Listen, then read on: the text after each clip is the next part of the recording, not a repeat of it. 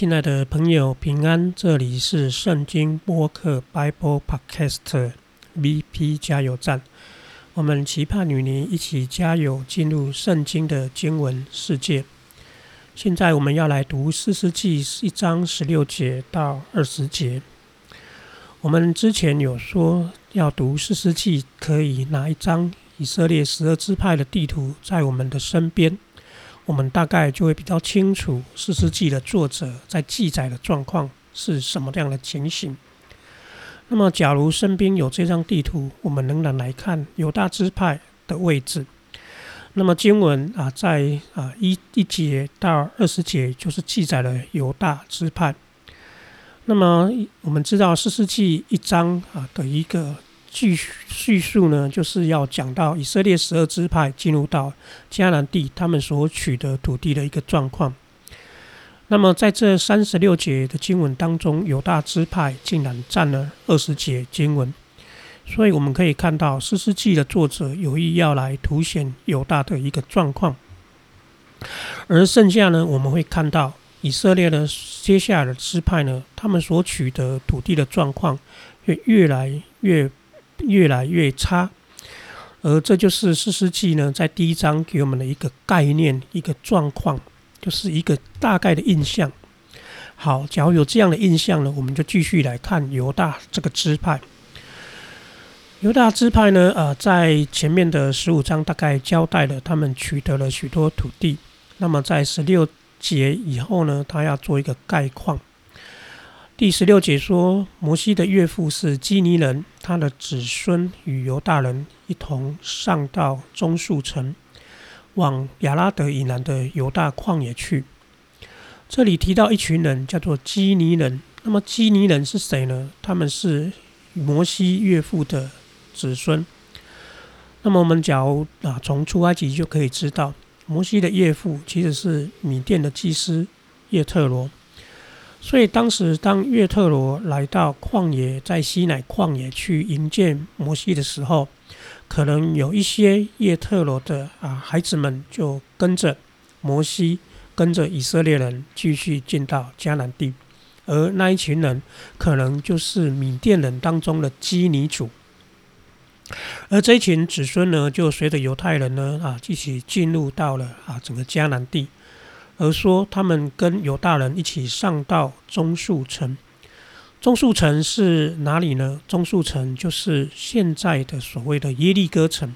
我们在圣经读到了耶利哥城就是中树城，因为呢，在生命记那边有提到说，南地和中树城耶利哥的平原，上帝都把所谓的啊迦南地指给即将要离世的摩西看。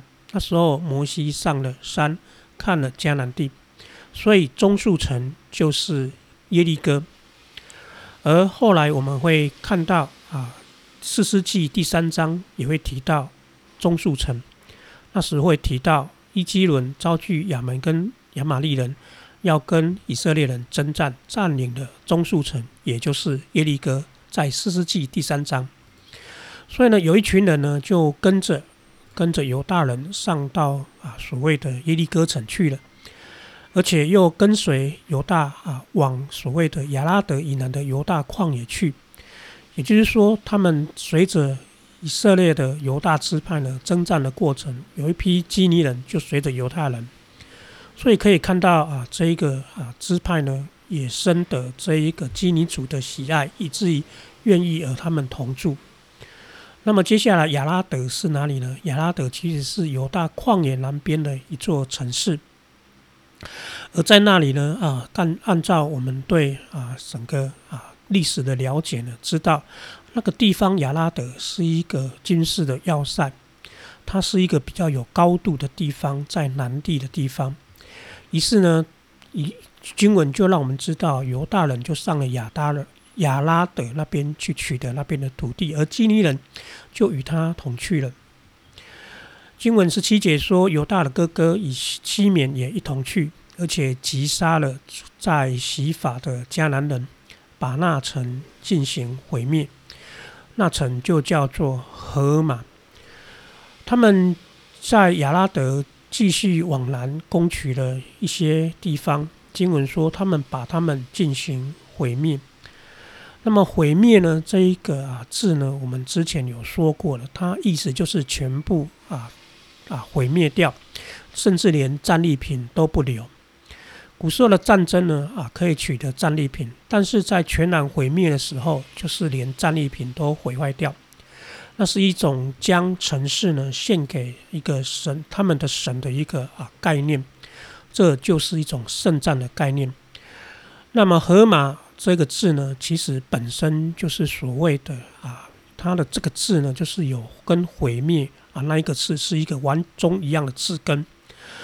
那么所以呢，他们取名叫“河马”，意思就是把那层毁灭掉了，献给神，归给神，是一种圣战的概念。所以呢，我们可以看到犹大人呢取得啊他们的土地之后呢，他们就纪念上帝，而且知道这是上帝给他们，他们也归给神。第十八节就说了，犹大就攻取了加萨所属的领土，亚什基伦和所属的啊领土，以格伦和所属的领土。这几个地方呢，加萨、亚什基伦跟以格伦呢，是后来菲利士人的城市。菲利士人有五个城市，那这其中呢就是三个。那么也就是说呢，犹大呢继续啊取得了往菲利士人啊那边啊去的一个土地，往海边去了。所以从地图上来看呢，他们从自从取得了从啊所谓的啊中树城耶尼哥呢上到了所谓的啊耶路撒冷城，攻取了耶路撒冷城之后呢，他们势如破竹的往南地去。取得了犹大地跟西缅的大部分的土地，然后又往西靠海的地方取得了三座后来菲利士人的领土。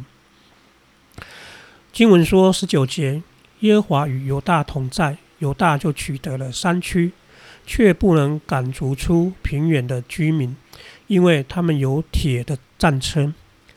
这里说的不能赶逐在平原的居民，到底是谁呢？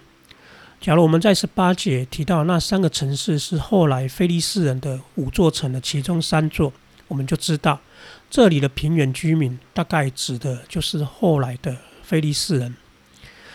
从历史上来讲呢，啊，耶稣亚进到迦南地时的时候，大概是主前十四世纪一三九零年时代的事情。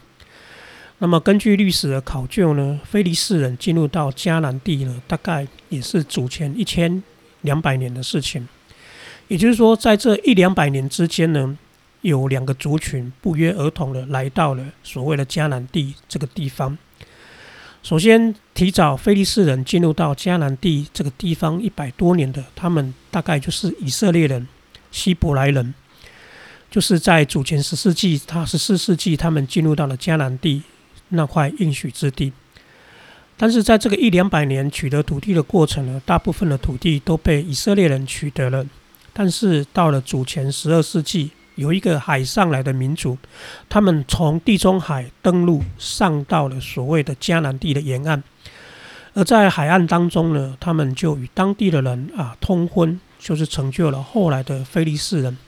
而这一群海上的民族呢，他们有极高的科技，因为在古代的时候。可以有航海的民主，通常就是科技水平比较高的。所以这边十九节讲到了，不能赶逐出平原的居民，应该指的就是后来上岸的菲利士人。而菲利士人呢，他们不是原本居住在迦南地的原住民，他们是后来登陆的。他们晚于以色列人一百多年登陆，但是后来却成了以色列人在迦南地极大的一个压迫。也就是说呢，菲利士人凭借着科技上的进步。后来一直成为以色列人在迦南地当中啊被压制的一群，原因是因为他们有铁的战车。在那个时候还是铜器时代啊，就要进入到所谓铁器时代的时候，有一个民主菲利士人，他们已经有铁的技术了。所以，我们后来看到以色列跟菲利士人征战的时候，通常就是在于这种科技上的一个落后，没有铁啊这一项武器。以至于呢，就处于下风。所以呢，总体而言，我们大概可以看到犹大支派呢，他们从啊所谓的啊耶利哥城、中树城，上到啊所谓的耶利啊所谓的耶路撒冷城，攻取最难的城，势如破竹的往南又往西一路的扫荡，他们几乎取得所有犹大支派应当有的地。但是呢，经文告诉我们，有一个平平原的居民菲利士人在那边，而这当中我们可以看到有一个族群叫做基尼人，他们似乎也对啊犹大支派相当的认同。以至于也随着他们从中树城耶利哥上到耶路撒冷攻取，而由耶路撒冷一路往南攻取。所以呢，这边也可以让我们知道，一个有领袖气质的支派也可以吸引人跟随他。后来这个基尼人是谁呢？后来的基尼人会在所谓的四世纪的第四章那边会再一次的出现，因为后来基尼人就住在南地的平原那里。第二十节告诉我们，以色列人就照着摩西所说的，把希伯伦给了加勒，加勒从那里赶出亚纳的三三三支后裔。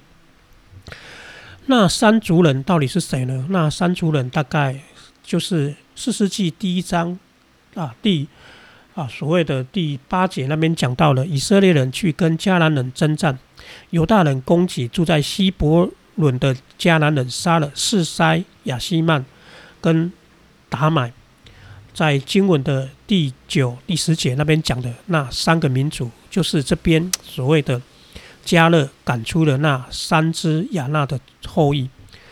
经文为什么这边再一次提到希伯伦呢？因为我们知道，在四世纪里面，让我们知道，其实当时犹大支派的首领领袖就是加勒。而二十节告诉我们，就是后来的领袖加勒得到了土地，而那个土地就是希伯伦。当他把这件事情交代完的时候，就要对犹大支派做一个结结束的据点。而为什么加勒可以得到希伯伦为业呢？因为在四书约书亚记书十四章那边告诉我们十三节说，约书亚为啊，约尼约尼弗的儿子加勒祝福说，于是就把希伯伦给了他了。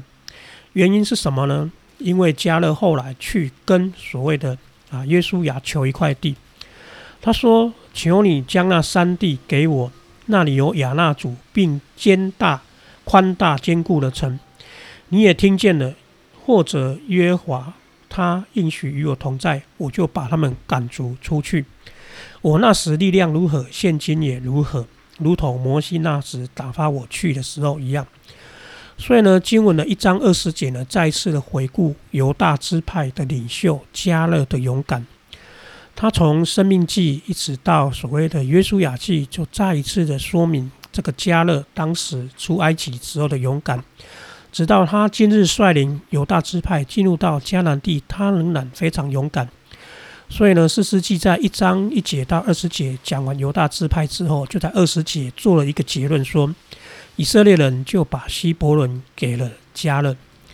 亲爱的朋友，犹大是一个勇敢的支派，而在这勇敢的支派当中，我们也可以看到他们当中有许多的典范，比如说勇敢的加勒、雄心未减的加勒，还有后继有人的。所谓的第一任士师就是厄陀涅，还有加勒的女儿，甚至我们也可以看到，他们义无反顾的就直接从耶利哥城直接仰攻到所谓的耶路撒冷城，然后一路往南取得了犹大跟西缅的土地。他对所谓的四世纪一开始要取得土地呢，做了一个非常好的典范。也就是说呢，典范是从一个做榜样做出来的。就如同犹大支派，而在这个支派当中，又不乏有许多的英雄典范，甚至呢，连英雄的女儿亚萨呢，也成为一个有眼光的典范。亲爱的朋友，上帝应许给我们的地图，我们仍需靠着上帝加添我们的力量，一一的去取得。无论那艰难困力，那个所谓的困难何等的大。盼望我们都如同犹大支派的首领加勒一样，说：若约华与我同在，我就可以把他们赶逐出去。即便呢，亚纳人是坚大而宽坚宽大而坚固的城，我都有力量赶逐出去。因为那时力量如何，我现在的力量也如何。亲爱的朋友，我们面临到职场、工作、社会许多的挑战，我们需要上帝加添我们力量，好让我们可以去征战。愿上帝祝福你跟你的家，我们下次再见。